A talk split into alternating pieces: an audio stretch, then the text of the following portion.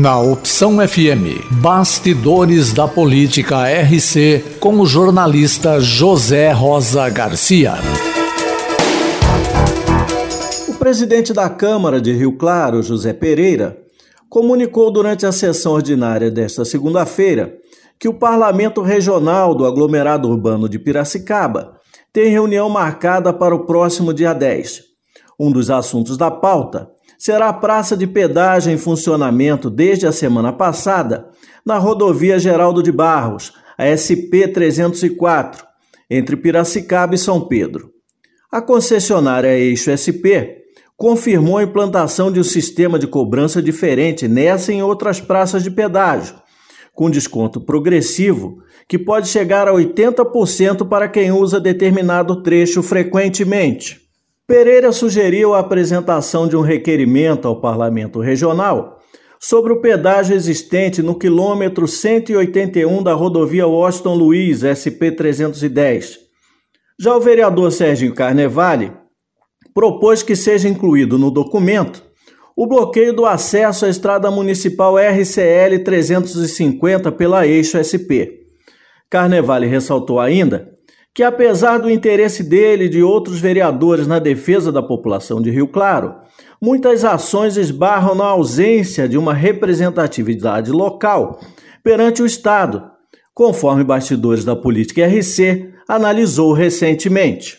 É só para incluir na pauta que será levado no, no, nessa reunião, é, a questão não só do pedágio, que envolve diretamente os bairros de Itapé, São Bento e etc. Fazendinha, bem lembrado pelo vereador Sivaldo, mas principalmente esse acesso da, da estrada da RCL 350 que, que está fechada, fechado acesso e deixando a situação desses moradores é, em polvorosa, uma situação deplorável.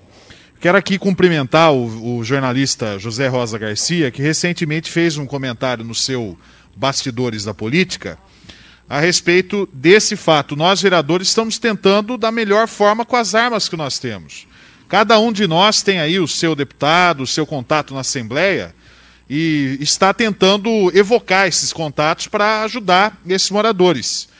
Cada um de nós fez, dentro dos protocolos legislativos, moções, eu, eu me incluo nesse caso, moção de apelo, moção de repúdio, requerimentos, só que a gente está vendo a falta que faz um representante aqui em Rio Claro. A gente está perdendo da tudo, até a disputa de ping-pong.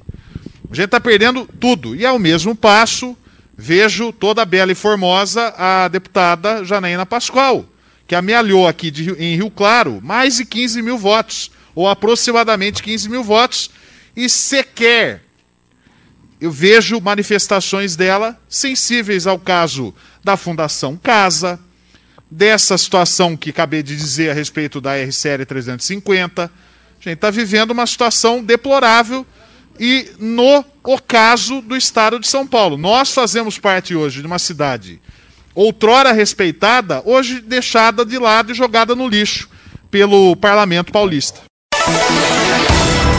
A Opção FM apresentou Bastidores da Política RC com o jornalista José Rosa Garcia. Visite o site bastidoresdapoliticarc.com.br.